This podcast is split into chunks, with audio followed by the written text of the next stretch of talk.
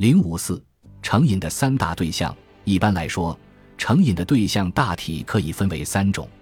一是物质成瘾，比如酒精、药物、香烟、食物等，人们在摄取的过程中获得快乐及刺激，从而对该物质十分执着；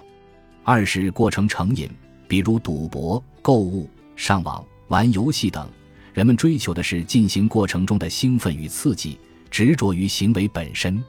打个比方，购物成瘾的人并不是想要新衣服，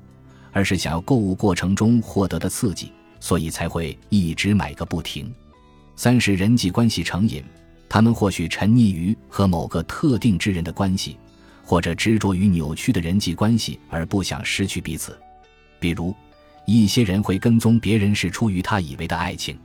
前文所说的家庭暴力，也属于人际关系成瘾的一种。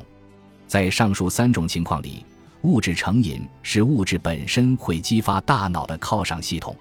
例如，香烟中的尼古丁成分会作用于大脑中枢的核，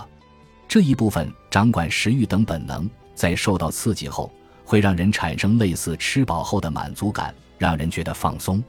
通过这种方式，人们从摄取到的成瘾物质中获得快感，预期快感刺激大脑。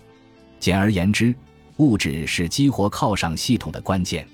另一方面，对网络游戏等过程成瘾的人，是为了追求过程中的刺激、兴奋而执着于行为本身。手机成瘾者之所以离不开手机，正是因为享受从手机游戏 SNS 中获得刺激的过程，